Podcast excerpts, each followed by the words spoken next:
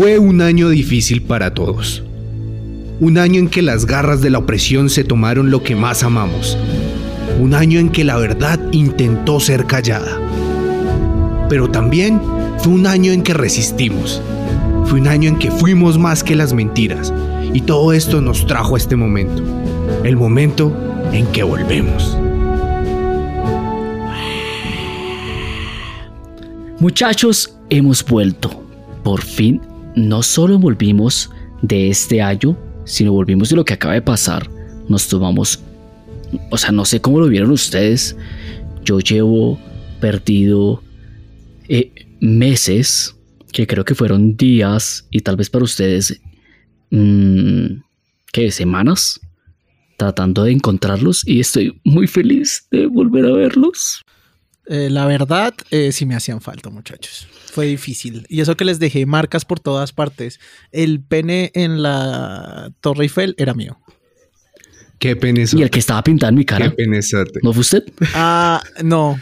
Eh, Ross. Oh, porque también volvió. Exactamente. La verdad, yo pensé que estaban muertos. Sí, yo, yo creí que estaba muerto también, pero no, estaba eh, drogado. Ah, ok. Ah. Eso, eso explica muchas cosas. Sí, E- En claro. Francia hay una droga loquísima, o sea, no se lo imaginan. Es una vaina inyectada, eh, te puede matar, puede destruir parte de tu cuerpo y generar eh, necro. ¿Cómo se llama esta vaina? Necro- Necrosis. Necrofilia no es. Necrosis, necrosis, necrosis, por necrosis. favor. Yo iba a decir, no te genere necrofilia, qué pedo de droga, güey. Sí. Pero O sea, realmente. Solo la puedes consumir lejos como a los, eh, a los cementerios. Sí, no, no consumir en cementerios, gracias. Bueno, la verdad es que efectivamente volvimos. Como dice la canción de Chente, volveré. Ah, no, esa no es. No. Pero Chente siempre dice que vuelve a algún lado. Y volver, la verdad volver, es que fue complicado. ¿Quién es Complicado porque Ah, Vicente, nos sí. estuvieron eh, siguiendo, ¿no? Estos eh, varias agencias eh, de corte militar y gubernamental de países poderosos. Yo se los he dicho, nadie me hace caso. La gente ha dejado de usar sus gorritos de metal. ¿Qué pasó ahí? La gente no ha hecho búnkers en su casa. ¿Qué pasó ahí, mi gente? Decepcionado, pero no sorprendido. Exactamente, la verdad es que nos dormimos todos. Nos dormimos y cuando menos lo esperaran nos atacaron. Nos atacaron y las consecuencias pues ya las ven. Eh, estuvimos fuera del aire, pero como lo dije al principio, lo más importante es que volvimos. Volvimos y la verdad es que más fuertes que nunca. Eh, sacamos de un puntapié a la gente de nuestra, eh, de nuestra base secreta, que ahora nos tocó moverla. Lo bueno de, de- de la tecnología cuántica es que nos permite mover masa espacio temporalmente. Entonces ahora no sabemos bien de dónde estamos, entonces nos van a escuchar un poco confundidos y no es por la droga de la necrofilia. Señor oyente, usted no lo recuerda, pero hay una línea temporal en la que el gobierno tomó el control. Se aliaron varias organizaciones, obviamente hay poderes económicos detrás, y crearon desde un dispositivo que tal vez usted no conozca, pero es un implante cerebral que reemplaza el celular que va a permitir no solo generar, esto, es- esto ha sido eh, pe- pensado para su seguridad, pero lo que hace es que lee sus pensamientos y donde usted se revele lo meten a la cárcel antes de que usted llegue a hacer algo. Pero tranquilos, lo solucionamos y hemos llegado en este hermoso mundo en el que lo más terrorífico es el COVID Pues, y una nada posible amenaza extraterrestre. Es, es un avance, gracias Camilo por el esfuerzo. La verdad es que la línea temporal de donde viene Camilo llena de eh, necrofilia y control mental eh, no es la más bonita, ciertamente. Sí, yo Pero- pensé que yo la había pasado mal. Sí, la línea temporal de Christian parecía un poco violenta. Creo que estaba en su salsa, era un poco punqueta la situación, ¿no? Sí, pues eh, cre- creo que nos enviaron a lugares específicos porque sabían que teníamos que hacer. A mí nadie me envió a ningún lado. Yo me escapé. Nos enviamos, nos enviamos. Ah, bien, Yo la bien, bien, verdad bien. le di clic al primer minuto, hora, tiempo, espacio de mundo paralelo que pude y pues parecía divertido, se parecía mucho ahora a, a este tipo de pandemia, pero un poquito más mortal, fue divertido. Sí, como el, el aire que te volteaba la piel al revés. Sí, fue, fue no tan sexy cuando fui a los sitios eh, divertidos de las calles de, de Francia, pero bueno, el caso es que Si no fuiste a. Holanda, te lo perdiste. Ajá. Y hoy volvimos con un tema llamativo, porque cuando estuvimos por fuera, hicieron y deshicieron acá con la casa, ¿no? Sí, Con nuestras redes. ¿Qué pasó? claramente. Se nos metieron al rancho.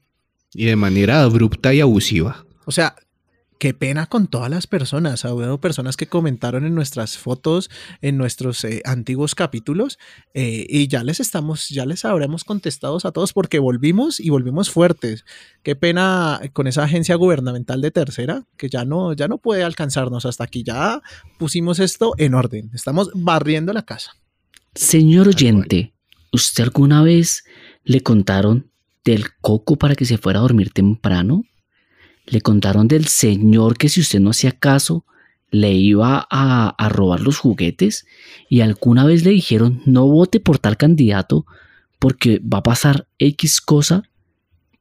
Pues de eso también se trata el capítulo de hoy, porque esto es una historia tan antigua como la humanidad. Sí, sí, sí. No es es. tan antigua como, como la prostitución, pero casi. Casi, casi. No, aquí también es la más después. antigua. Sí, sí. O sea, la corrupción y la prostitución, dos eh, cosas muy antiguas, dos profesiones muy antiguas. Sí, hay, hay cosas que se mantienen en todas las líneas temporales, como esa. Y lo único raro acá es que acá una cubeta de huevos vale 1800. Grande Colombia, grande. Y grande nuestro presidente. Pero bueno, vamos a darle apertura a este gran capítulo. Y pues nada, espero que nos hayan extrañado mucho porque el capítulo de hoy está brutal. Entonces, nada, bienvenidos, Titors, de nuevo a este acomodable eh, sillón donde vamos a viajar tiempo-espacio y vamos a de- deslumbrar la verdad hoy. El 2 de noviembre del año 2000, En los foros del Time Travel Institute El usuario Time Travel al piso cero empezó a revelar información Sobre los posibles futuros. A los que nos enfrentaremos como humanidad. aunque muchas cosas no sucedieron, Con su paso se creó una estela de duda. de información que conocemos. A esto le llamamos el, efecto Tito. Titor.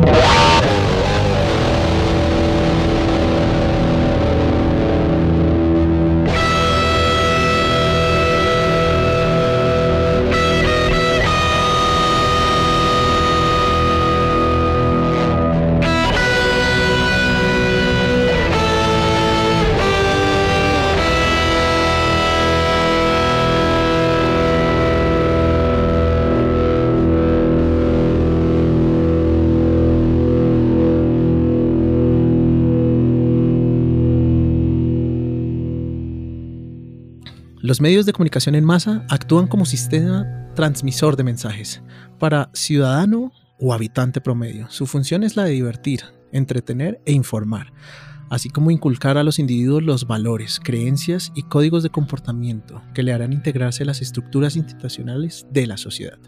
En pocas palabras, vivimos en un estado adoctrinado, manipulado por grandes intereses superiores a nosotros. Estamos siendo bombardeados sistemáticamente y abusivamente y por eso, hoy en el efecto Titor, manipulación mediática. Caballeros, manipulación mediática. ¿Ah? Se nos metieron al rancho en las redes del efecto, pero la verdad es que a muchos estados y a muchos países les ha tocado, lo han vivido. Y yo creo que cuando empecemos a nombrar las cosas uno a uno, usted, oyente, va a decir, ah carajo, ¿cómo así? ¿No nos vamos a volver una segunda Venezuela? Sin ¿Espera ir- qué? Carajo, Sin ir ¿cómo tan así? lejos. ¿Cómo así? ¿No vamos a hacer América Grande de nuevo? ¿Ah? Sin ir tan lejos, yo sé que a muchos de ustedes que nos están escuchando los han baneado de Facebook 30 días, una semana. ¿Por qué? Saludos, David. A nuestro amigo. David que nos acompaña, lo tienen súper, súper baneado. A nosotros nos toca sacar cuentas así fantasmas, pero no es para stalkear a, a las chicas ni nada, no, no, no. Aquí somos gente decente. No, no, ya no. Ya no. Ya no. Eso fue en otra línea temporal. En esta ya no. Pero bien, hay personas que han estudiado esto a fondo, como Chomsky. No se rían porque sé que suena como, como, como a un pro, como, a un- no sé, como cereal, chicle. ¿no? como un cereal, sí. o a como cereal, sí. Pero Noam Chomsky eh, es un lingüista, filósofo y político estadounidense de origen judío. Ojo que está Ah, del lado donde siempre tienen la culpa y siempre los buscan y siempre los cascan. Ojo que ahí. Es un profesor emérito de lingüística de la Universidad de Massachusetts, o sea, el MIT, que llaman. Ay, mira nada más. Es una de las figuras más destacadas de la lingüística en el siglo XX y gracias a sus trabajos en ciencia cognitiva también es reconocido por activismo político. Pero este caballero, aparte de tener todos esos reconocimientos y estudiar donde estudió Tony Stark, Claramente. que, que ya Entendí la referencia. ya está rotísimo, eh, formuló una serie de, ¿cómo llamarlo?, de pautas, de pasos para manipular grandes masas. 10 estrategias, 10 puntos básicos que varios gobiernos han seguido y que él se percató y los enumeró uno a uno. Y esos 10 los vamos a tocar hoy. Ese man es pana, ese man es de los que se reveló.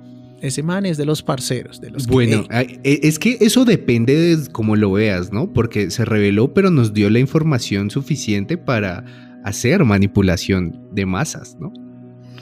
Yo creo que la información para hacer manipulación es algo tan... an- O sea, yo creo que desde los griegos existe, seguramente antes, y es que el que tiene el poder no lo quiere soltar.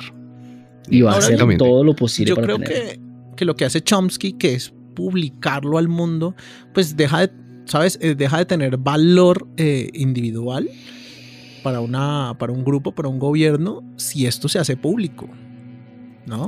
Precisamente pasa es que la gente va a no decir, sea- ok, eh, aprendí estas 10 cosas que me pueden hacer. Pero ¿cuánta gente lo lee? ¿Cuánta gente nos escucha? Señor oyente, si usted nos escucha y hoy en día encontrar una revelación, compártanos y seamos más los que nos damos cuenta de lo que está pasando. Porque nos están manipulando. Sí, la verdad siempre. está ahí afuera. Sí, la verdad es que nos manipulan todo el tiempo y esto pues no es un, pues digamos que un secreto, ¿sabes? Desde la publicidad hasta la religión usan este tipo de estrategias. Y es que bueno, si les parece, para no hacernos eh, bolas, vamos a arrancar con la primera. Exactamente, y ahí sí que querido Noam Chomsky te pido perdón porque aún teniendo esta información seguimos cayendo en los mismos juegos de hace mil años. Y vamos a ir directamente al punto uno, la estrategia de la distracción. Ustedes se preguntarán, hey, ¿cómo funciona eso? Pues les comento. El elemento primordial del control social es la estrategia de la distracción. ¿En qué consiste?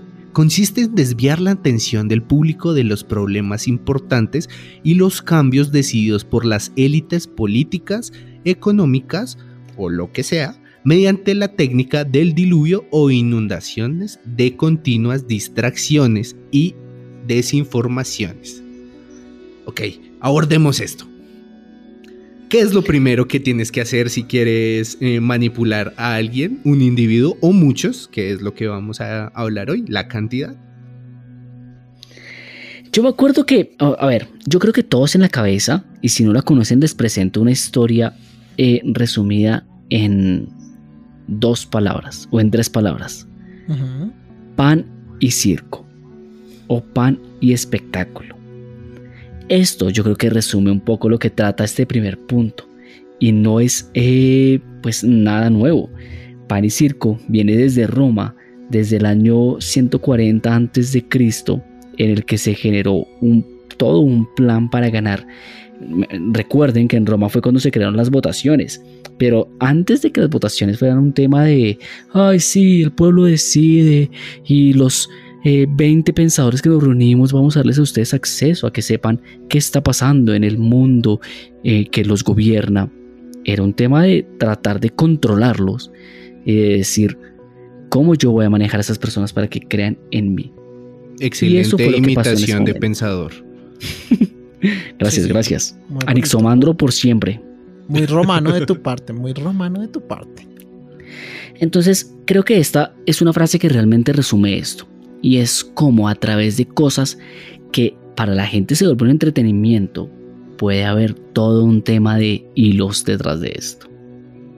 en ese Ah, momento ¿quién antes era comida, hilos? ¿no? Yo no sé si ustedes se acuerdan también, creo que hay una película, no sé, no, en ese momento no estoy seguro, si es en el Caballero de, digo, en el, em, en la, la Máscara de Hierro, en el que hablan de de que con comida empiezan a distraer al pueblo de lo que está pasando en la corona de Inglaterra. No sé si es en esta película o en otra, pero esto es algo que es muy real y es cómo la corona empezó a generar un tema de tranquilidad para el pueblo cuando hay toda una escasez de recursos en, en todo el país. Comida barata, claramente. Este tema de comida desechada. Y entretenimiento barato, seguramente también. También. Sí. No, y sí fue buen entretenimiento, porque mira que te lo creíste, porque hasta donde yo sabía, lo de la máscara de hierro fue en Francia, ¿no? Pero Ay, pues cada quien. sí, sí, sí. Sí, sí, sí, sí. ¿Seguimos en la misma línea temporal? Mm, sí, lo que pasa es que, hey, esa droga está fuerte. está Sí, fuerte, eso, güey. eso de la necrofilia te tiene mal. Sí, sí, sí, hay que bajarle un poquito. Exactamente, pero bueno, vamos a abordar el segundo punto. Y dadas las palabras de nuestro pensador favorito de temas súper extraños, eh, los quiero dejar con una cita del texto que nos dejó Chomsky y es armas silenciosas para guerras tranquilas. Con eso se resume todo el primer punto. Ahora, una vez crean el problema, se debe ofrecer una solución, ¿no? Y este es un método que es llamado problema, reacción, solución. Se crea un problema, en este caso una situación, prevista para causar cierta reacción en el público, a fin de que éste sea el mandante de las medidas que se desea hacer aceptar. Vamos a poner un ejemplo para que no sea tan denso, y es dejar que se desenvuelva o se intensifique la violencia urbana o organizar atentados sangrientos. ¿No, ¿no les suena como muy familiar? Sí, Aquí un ejemplo Colombia, muy atentado. claro. o- o- Yo, yo creo que mundialmente todos tendrán en su mente el 9-11 cuando nos dijeron que, que había sido una persona de cierto país y que por eso teníamos que ir a invadirlo. Era un terrorista y todas las noticias se volvieron con un discurso de hay un terrorista. Ahora, no, aquí yo no vengo a defender a nadie, no vengo a decir tal persona sí o no lo es, pero se generó un discurso para decir vamos a invadir. Y yo creo que todos hemos escuchado la teoría de que esto fue orquestado para hacer una invasión por petróleo.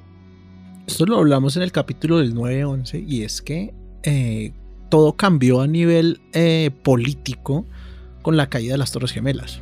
Esto le dio una razón al gobierno estadounidense para meterse en asuntos internacionales y dos, le dio una venia de parte de su pueblo. Su pueblo empezó a decir, vale, no, sí, es que se metieron acá, es que nos golpearon, nosotros tenemos que devolver el golpe.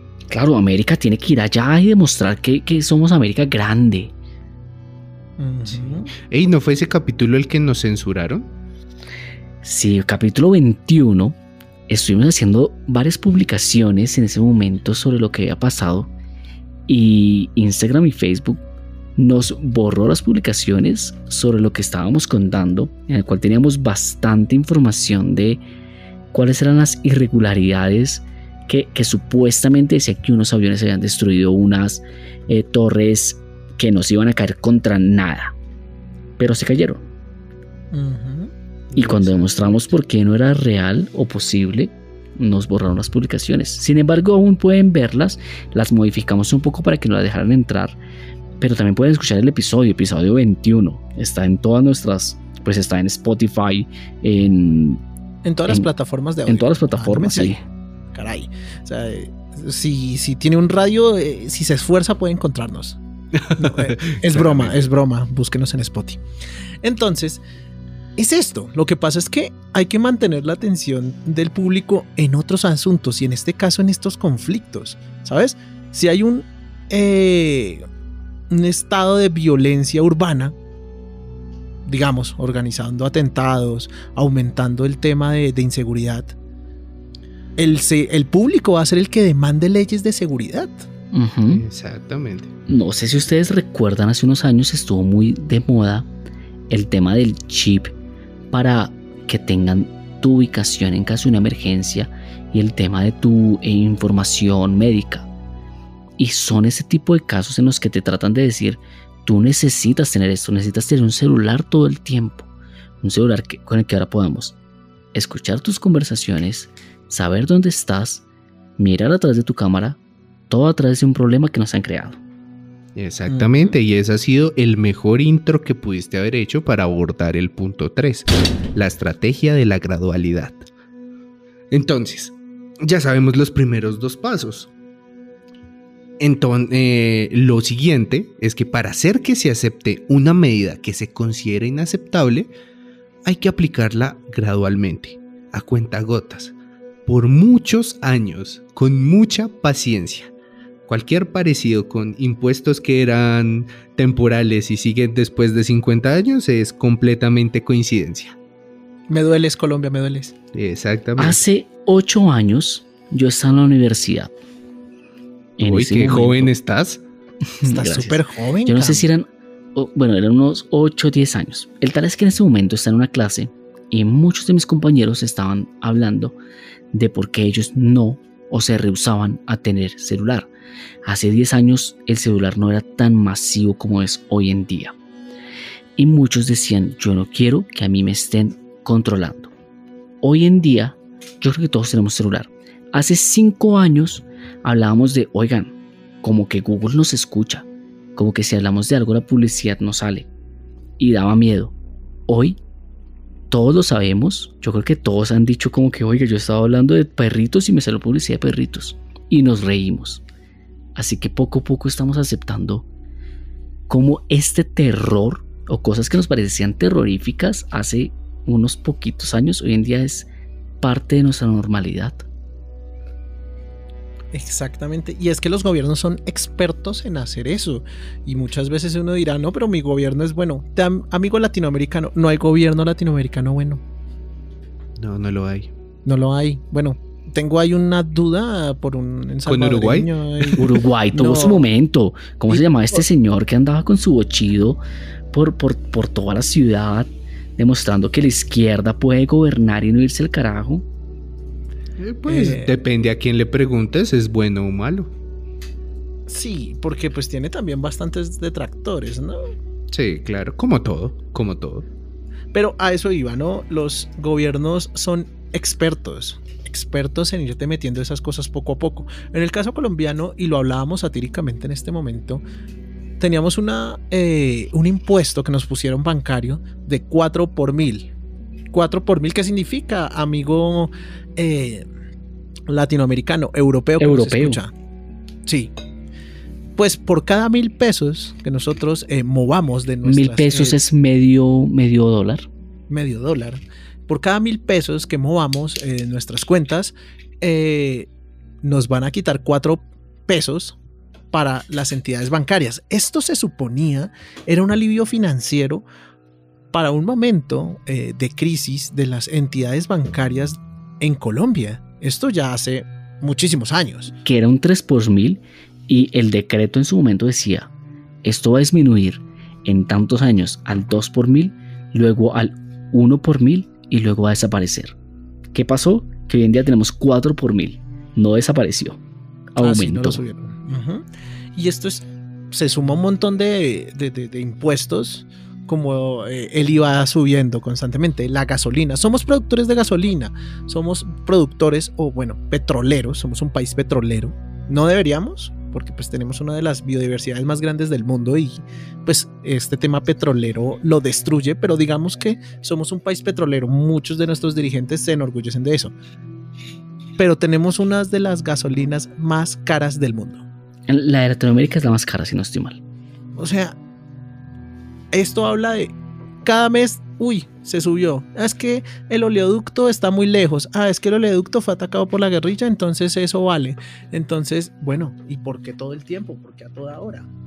Ah, Es- gradualidad. Exactamente. Punto 3, gradualidad. Exactamente, y eso que no hemos llegado a la estrategia de diferir, que es el punto 4. ¿Cómo funciona la estrategia de diferir? Y acá yo quiero que usted se haga una pregunta si alguna vez ha escuchado alguna de estas frases.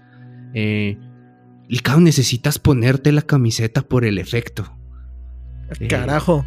Camilo, necesitas dar la milla extra.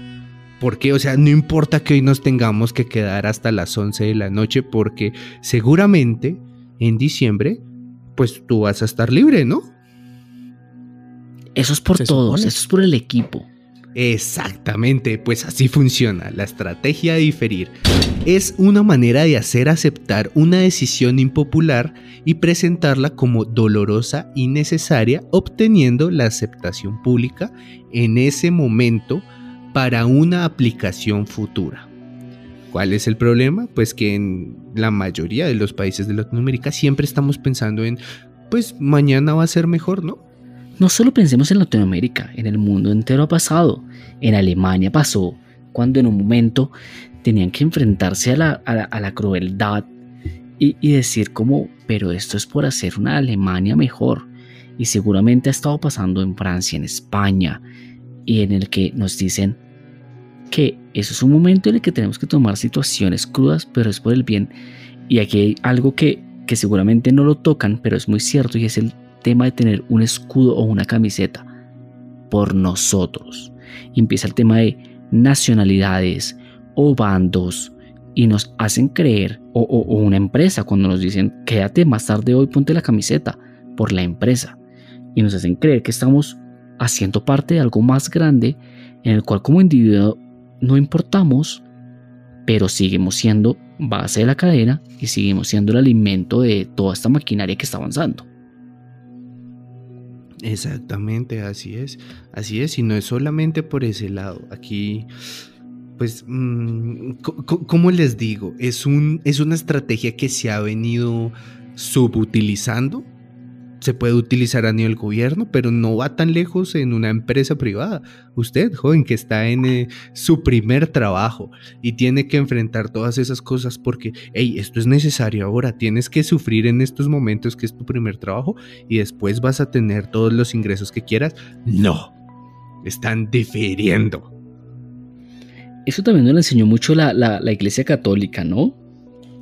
Ah, caray. Es que, va- es que está basado en eso, en el sacrificio, ¿no? En que En tú lo haces por ser mm, bueno, por el bien común. Y Es porque como- más adelante te va a ir mejor. Es el, ¿Cuándo? cla- es, es el tema de los impuestos en todos los gobiernos, donde te ponen un impuesto nuevo. En, actualmente en, en Colombia, en 2021, está precisamente cursando una, una reforma. tributaria que pues pone muchísimos problemas eh, en la clase media y todo el tema del gobierno es hay que apretarnos el cinturón y esto es porque la pandemia nos puso en una situación y textualmente nuestro presidente y bancada dice póngase la mano en el corazón y dígame qué tan buen colombiano es para sacrificarse por otros. O sea, es que está el ABC puesto ahí. Claro, ahí está el tema ponerse uno la camiseta de soy colombiano. Y entran los de yo soy, yo soy de verdad un buen colombiano. Los que dicen, claro, hay que apoyar. Y los que no, que están en contra de eso, los que están luchando contra ese tipo de imposiciones. Y no está solo en Colombia, recordemos que pasó en el 2019 en Chile, recordemos que en varios países de Medio Oriente estuvo pasando también durante el 2020 a comienzos, y ese tipo de imposiciones gubernamentales en cuanto a eh, economía han estado sucediendo y la gente se está cansando. Pero también está el tema de cuando el capítulo de Los Simpsons, en el que eh, Lisa se vuelve presidente y, y empiezan a cambiar los nombres para decirles como "Ah, esto no es un impuesto, esto es una ayuda solidaria. Tal cual. Así lo Esto pusieron es un acá, ¿no? salvavidas.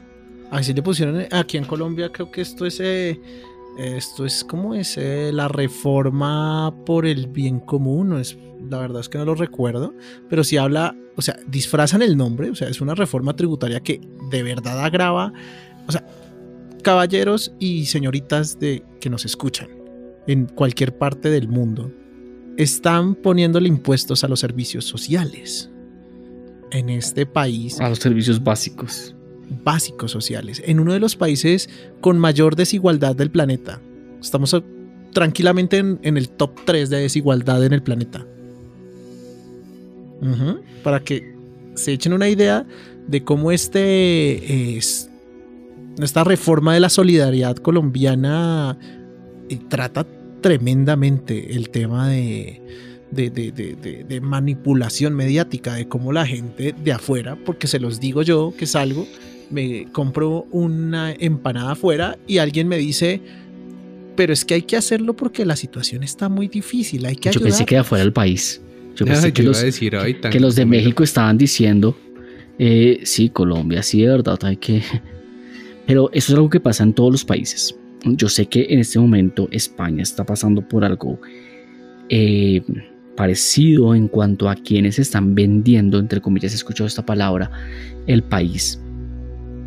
Y, seguramente también en, en- en México cuando ganó la oposición de izquierda y hay una, pues digamos, un gobierno diferente y hemos escuchado cómo había un tema de quienes estaban por delante. Y esto no es algo de bandos, esto no es algo de derecha, izquierda, ni nada. Estoy seguro que todos velan por sus propios intereses, pero hay que saber identificarlos y saber eh, de pronto ser un poco más que cabeza fría, de pronto no ponernos una camiseta que no nos corresponde.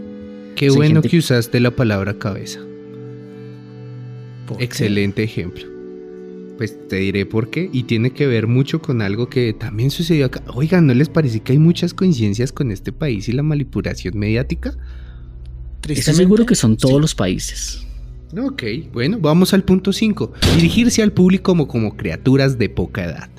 Si en su discurso te están infantilizando las cosas que tú estás viendo, si, te ven como un espectador, como una criatura de poca edad o de deficiencia mental, pues mi amigo, ya estamos a la mitad del camino de una manipulación completa.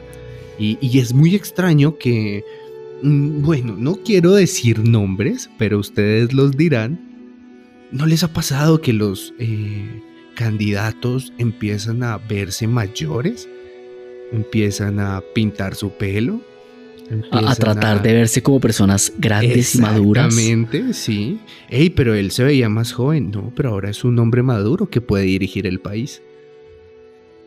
Ay, Dios mío. ¿Será que Colombia es como, como, el, ABC, eh, como el ABC para las eh, como para los países que hasta ahorita están arrancando en esto de la, de la manipulación mediática?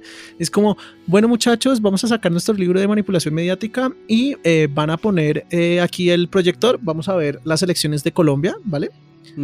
Si pueden ver en la foto 1, nuestro candidato presidente por el, el partido Paraco Nacional, eh, si se ve, es bastante joven, se nota que no tiene nada de experiencia. Si ven su hoja de vida, eh, tiene dos puestos de trabajo y uno era en la cafetería de su tío. Eh, pero, ¿qué pasa si le ponemos un poquito de manipulación mediática?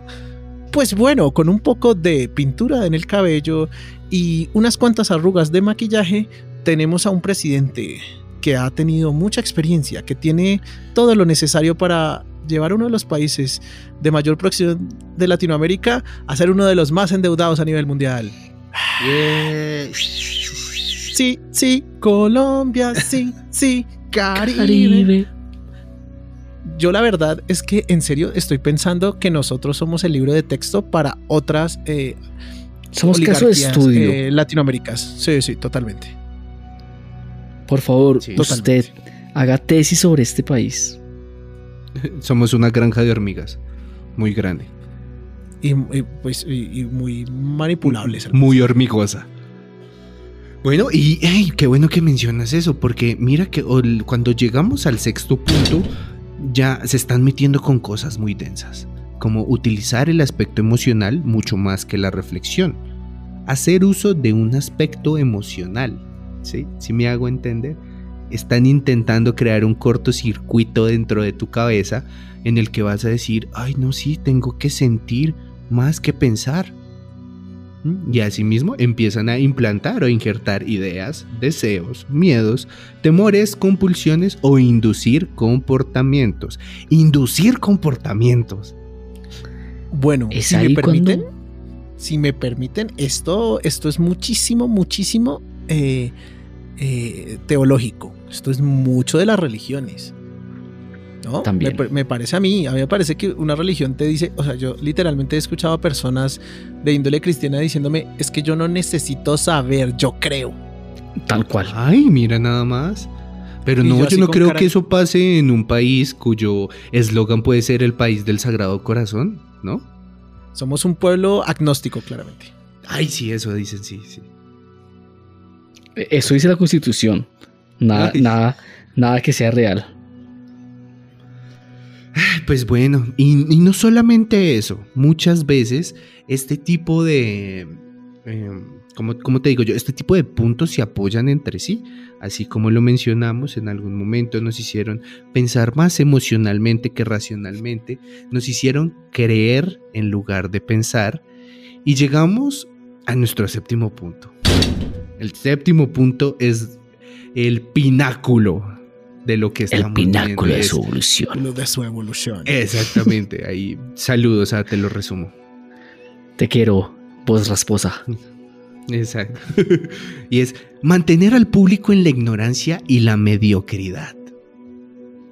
O sea, yo creo que no necesito ni explicar el punto. Bien, aquí hay un tema muy importante y es que pensemos hace, ¿cuánto? 30 años. Eh, el Internet no era lo que era, lo que es hoy en día. La gente no tenía Internet. Si tú le decías a alguien, los japoneses nos están bombardeando, se metieron con nosotros, nos destruyeron nuestro puerto, se murieron eh, 1500 personas en un lugar en el que viven 100 pues vamos a tener una bomba atómica. Sí, bomba atómica. Claro, la información entra a nosotros siempre por un tubo. Puede que hoy en día tengamos internet y tal vez sepamos un poco más, pero desde siempre la información ha llegado a nosotros por cuentagotas. Exactamente. Uy, Bueno, cuenta gotas, de ¿no los- habíamos escuchado esa palabra ya? Ya un poquito de tiempo, pero antes de, de seguir avanzando, yo quiero. Dirán, este loco se nota que es un maldito radicalista de su país. Y pues mientras no vean una explosión con mi nombre, no. ¿Vale? Eh, no, no. Por y ahora, también no. se nota que él sigue avanzando. Sí. Porque este tema de mantener a la gente ignorante está ligado a este punto de- del pan y del circo, de mantenerlos distraídos. Y es que países donde no hay acceso a programas de calidad educativos, Colombia era un país, personalmente Colombia, donde había buenos eh, programas educativos, donde nos enseñaban de naturaleza, de construcción social, pero todos esos programas han ido muriendo poco a poco. Primero fueron, hablando de este tema de gradualidad, ese programa que ponían a las 4 que te enseñaba sobre los animales en vía de extinción, Me encantaba. Pasó a las 7, pasó a las 8, a las 9, 10 y después a la madrugada donde finalmente murió. Y no solo eso, en Colombia tenemos una maravilla de dos impuestos muy muy importantes para mantener a la gente bruta. Impuestos a los libros. Ah, Hay caray. impuestos sobre los libros. La gente que quiere leer le toca pagar más por ellos. Y hay impuestos a la importación de tecnología. Aquí, chino, eso, usted nunca va a tener fuera una pala con wifi, solo una pala normal. Ah, caray, no. No te Y mi mereces pala más. con wifi. Y mi Y mi pala pala con wifi. A ver, quiero escuchar el efecto Titor mientras paleo esta tierra. ¿No puedo?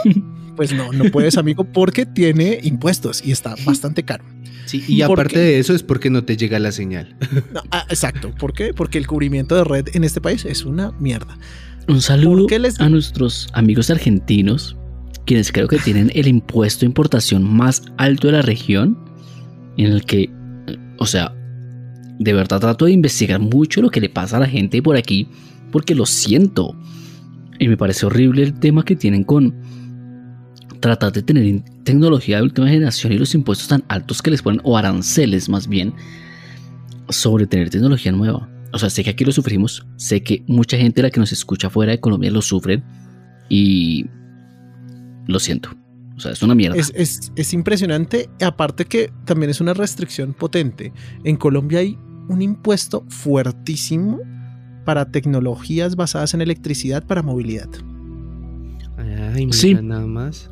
Sí, O sea, por eso es que un carro que en Estados, perdón, en Europa, digamos como el Twizy, que es uno de los carros más asequibles en términos de precio, eh, un te carro de marca francesa en el que allá tiene un precio muy barato. para, o sea, a ver, filosofía francesa para el público, para la gente. es que es absurdo. Aquí vale 30% más de su valor en el mercado europeo. 30% más. Por yo creo que incluso más, yo creo que incluso más porque aquí estaba costando, me acuerdo que estaba hace unos años a 40 millones. Que son cuánto? Eh, más de 15 mil dólares. Sí, en México deben estar mm, desmayándose al oír la palabra 40 millones. Millones, sí.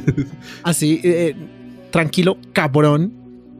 Voy a, voy a traducirte, eh, güey. Eh, la verdad es que nuestra moneda está súper devaluada y es muy triste también. No, ah, bueno, Esa es la traducción. No, sí, pues, marica, una moneda está súper devaluada cuando hablas de miles y miles. O sea, te presento un venezolano para que te lo deje claro.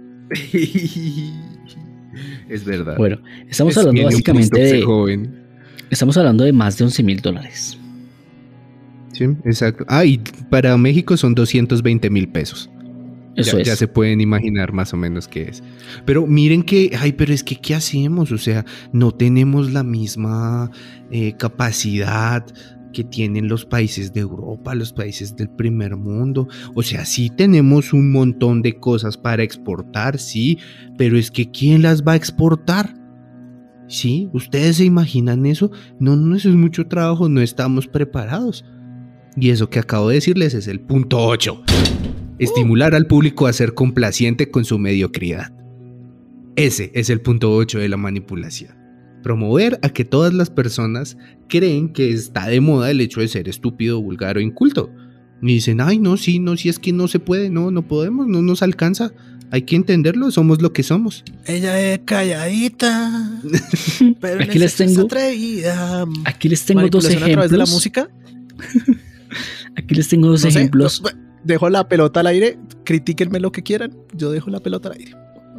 Eh, ey, esa canción, sea lo que sea, me la perreo hasta el piso. Pero bueno, no hablemos de eso. Ah, ¿Y no te parece que es complacer tu propia mediocridad, amigo? Eh, yo, yo cada vez trato de perrear mejor. Ya, ya dañó, ya no, dañó no- a no sé, no sé, pero yo tra- trato y me comprometo. Es más, me arrepiento porque la última rumba en la que estuve o la última vez que bailé, no perrié lo suficiente y siento que tengo un compromiso con mi pareja de perrear. Con tu perre y con del piso, con tu y con trasero, el piso supongo. de decir, Es- mira, si tú quieres bailar conmigo, voy a, esforciar, voy a esforzarme por perrear lo mejor posible. En agradecimiento por perrear conmigo. Pero bueno, hablemos de la mediocridad Pero de, sí. del- de- de la imposición. Aquí les tengo dos historias, cada una más triste que la anterior. Número uno. Latinoamérica fue una región conquistada, ¿cierto? ¿Quién lo diría? Eh, Sí, ¿qué? ¿Ah? Bueno, eso nos impuso eh, un pensamiento o nos puso en un, en un lugar que no fue una decisión, pero sí nos, nos hizo decir, esto es lo que nos corresponde, ¿saben? O sea, y, y aparte, aquí había un tema que era eh, la lucha entre los indígenas de la región y los hombres que venían con pólvora y con tecnología que en este momento nosotros no controlábamos, o al menos con armada, ¿saben? Y se generó Sí. una idea y es el pensamiento indígena, el pensamiento de aprovecharse, de cuando yo pueda, voy a darte como esa, esa estocada para tratar de conservar lo que yo soy. Eso, ¿Estás queriendo decir malicia indígena? eso evolucionó en la malicia indígena, entre comillas, que nos enseñaron impuesta también, porque a ver, carajo, nacimos aquí, somos indígenas. O sea, no, no nos digamos mentiras, ¿no? que no juguemos a, a darle al, a nosotros mismos. Nacimos Sí. en esta tierrita y somos lo que somos, y, y- rico y chévere.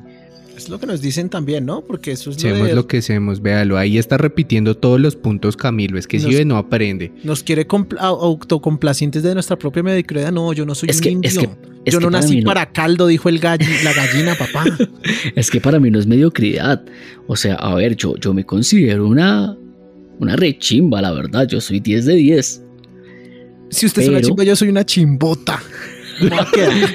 Yo soy una bichota.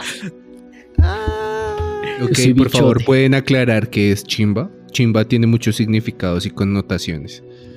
Sí, pues para los que nos escuchan en el extranjero, ¿Qué es chimba, chimba? es como, vaya, es como, como, como, A ver, nama- a ver. como namaste. Básicamente Camilo dijo, soy genial. Y Licaón le dijo, así pues yo soy más genial. Algo así. Esa es la versión se- censurada. Chimba se Sí. puede aplicar a muchas cosas, ¿sabes?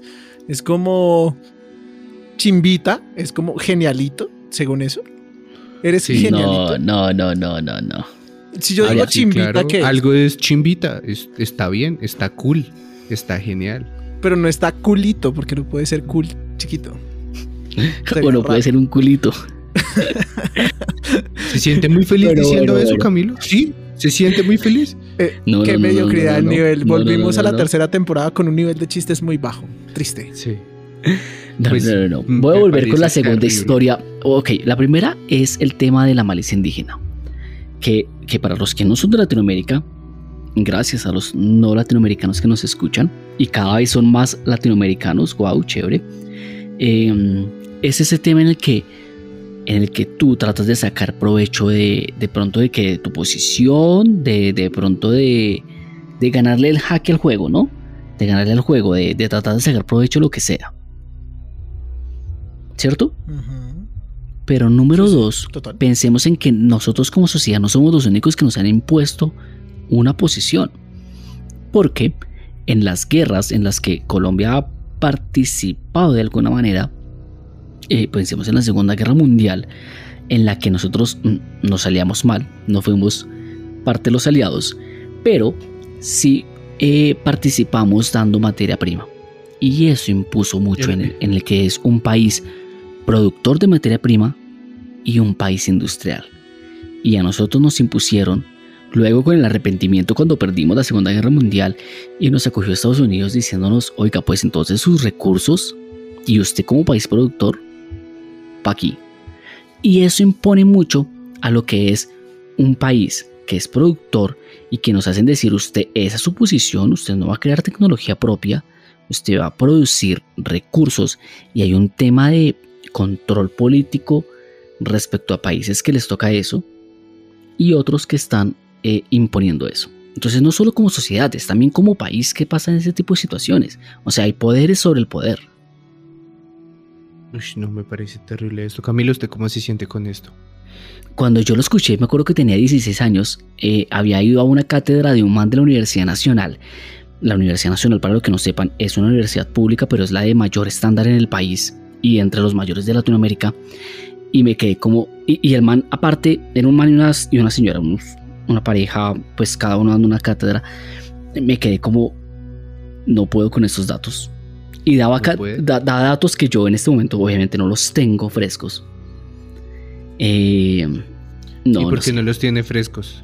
Bueno, fue hace unos. Yo y usted me sentiría añitos. muy mal. ¿Se siente mal, Camilo?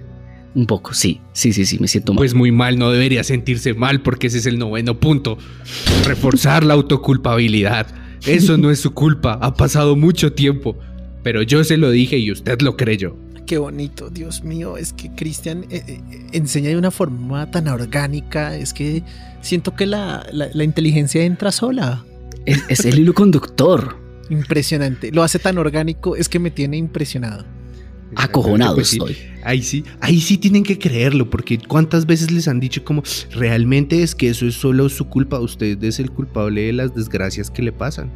O sea, Es es, que, que- el pobre es pobre porque quiere. Uh, Porque quiere. O uno que, ojo, que es muy triste y es cuando le pasa alguna a una mujer, digamos, sufre de acoso sexual o algo así, se le dice, pero ¿por qué va vestida así? Exactamente, hijo de madre. Ajá. O sea, como si aquí no hubiera libertad de pensamiento ni de acción para que esta mujer se vista como quiera, sin que tener que estar pensando que el hombre o cualquier puto hombre la tiene que ultrajar. Entonces, ojito ahí, con normalizar esta situación, precisamente haciendo sentir culpable a la víctima. A la víctima y no al victimario. De acuerdo. Ujú. Mucho, muchito cuidado ahí, no se dejen culpar. Eso es lo que hace tu novio tóxico, amiga. ¿Sabe? Esa es la Es que estrategia. tú me hiciste hacer esto. Sí, me obligaste. Así Yo no como quería. cuando le pongan los cachos, eh, chica, le va a decir, pero es que tú me abandonaste, ya ni me tocabas. Tú me Sí, hiciste cual. sentir a un lado. En cambio, O- ella, o me inserto hizo sentir especial. Ojo, ojo, porque, a ver, Amiga, date hombres. cuenta. Amiga, date cuenta. Amiga, date cuenta.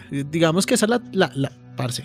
Yo por lo menos a, a mis amigos que han sido infieles, esa es la que les escucho. Esa es la que les escucho. Son ex- somos expertos para hacer sentir culpable al resto de la gente. ¿Qué pasa aquí? ¿Ese fue el don que nos dio? Sí, pues básicamente sí. Ese es básicamente. lo que ¿Ese es nos tu honor, basura? Ese es Tal tu cual. honor. Tal cual, y nunca mejor descrito. Porque así, como les hemos eh, dicho bastantes cosas, eh, hemos llegado al décimo punto. Y el décimo punto yo creo que ya es el, final de todo lo que... O sea, después de esto ya no hay vuelta atrás. ¿sí? Cuando tú has seguido todos estos pasos, te has entregado en cuerpo, ser y alma a alguien que conoce todo de ti y está dispuesto a manejarte de la forma que él desee. Y el décimo punto es conocer a los individuos mejor de lo que ellos mismos se conocen. Y yo creo que aquí podemos ver algo muy fácil y es el estudio de tendencias, ¿no? Y es cuando tú dices, eh, carajo, yo apenas estaba pensando en esto y me salió una publicidad al respecto, pero es que ni siquiera lo había dicho, solo lo había pensado. ¿Les ha pasado? Exactamente. Sí, yo eso sí. Pero es precisamente lo que vos nombras. Está, está, esto, está seguimiento de tendencias. Pues literalmente hay gente que se gana la vida de esto, ¿no? Los cool hunting. School hunting, sí. Mm, un poquito diferente, sí. A, a ver, bueno, en fin. En, en una de mis vidas pasadas también intenté meterme en el mundo del cool hunting. Pero eh, esto sería que eh, el tema de la imposición de tener todo un sistema que nos está escuchando y nos está haciendo ser que una base de datos. O sea, recordemos lo que ha pasado con Facebook últimamente. O hace un tiempo en los juzgados. Y ahora somos información libre. Cada vez que aceptamos los cookies en las páginas web, le han dado aceptar y continuar porque qué mamera A Es eso. todas, a todas y cada una. Es eso, ser datos en el cual una empresa nos empiece a conocer mejor que nosotros mismos. Y es cierto porque esas cookies te siguen a donde sea, ¿no? Es como cuando Facebook está pendiente, es el. Mercado Libre está pendiente, Mercado Libre dice, ah bueno, este man está buscando a ver qué está buscando acá, ah que muñecas inflables, entonces ya le empieza a botar Big Data por acá a las empresas de, de- de- de- de sex shops de Bogotá, entonces ahí es cuando ya la, te empieza a salir la publicidad, literalmente hurgan en tu basura. Literalmente. Exactamente, no solo en tu basura, en tu mente, pero también no todo es malo. Y si usted, ustedes también tienen derecho, señores oyentes. Ustedes pueden decir, hey, no quiero que esa información esté ahí, y ellos se verán obligados, primero, a entregársela, y segundo, a eliminarla. Pero por eso también tenemos que decirles e invitarlos cordialmente. Hay que leer las cosas que aceptamos.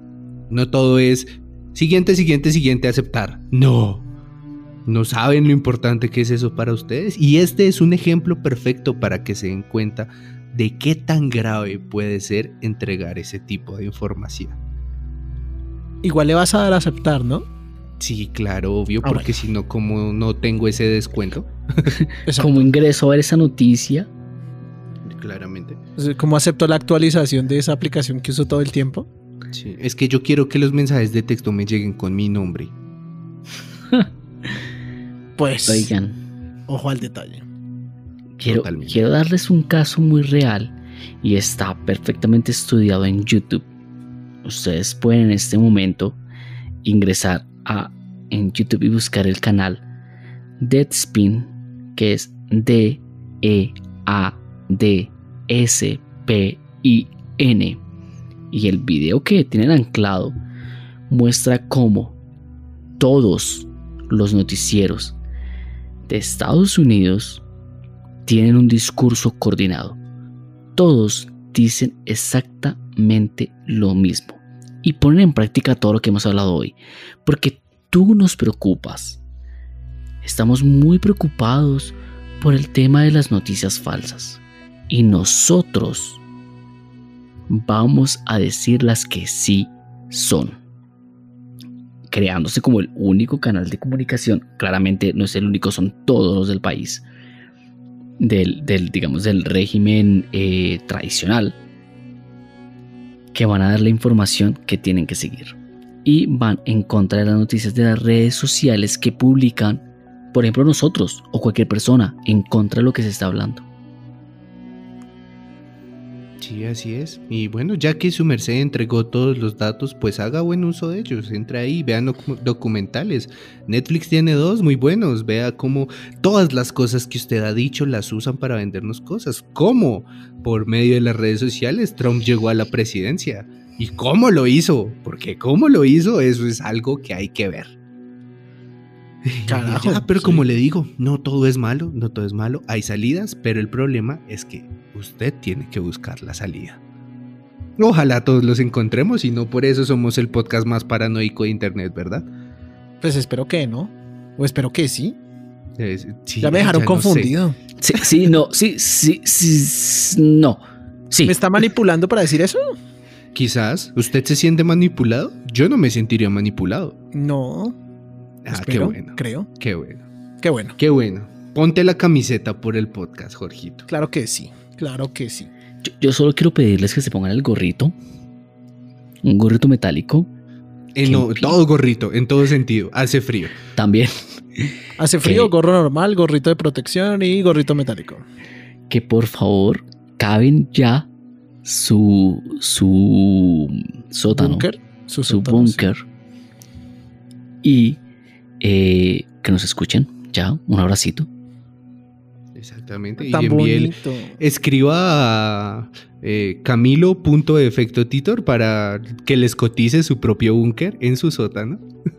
Sí, uno con energía solar y que tenga, ¿sabes? Acceso a, a, a- a- a topos eh, sirvientes. He Sí, aprendido y por allá en un capítulo hace, bueno, no sé en qué capítulo, les dije que por una ventana estaba chévere. No, sin ventanas, sin capas. Bueno, Ve, se puso pues- más radical. Sí, claro que sí. Algo aprendió. Y pues con razón. Muchísimas gracias a todas las personas que nos escucharon. Muchísimas gracias a todas las personas que nos esperaron y los que siempre han estado ahí. También queremos aprovechar para agradecerles porque fue un año, un año completo haciendo historias paranoicas que ustedes disfrutaron escuchar y nosotros disfrutamos hacer. Entonces, no siendo más de mi parte, no tengo más que decir que gracias y que nos vemos el otro jueves. Hashtag únete a la resistencia. Únete a la resistencia, papá. Muchas, muchas gracias por escucharnos y nos vemos en el próximo capítulo. Un abracito. Besitos, besitos, chau, chau.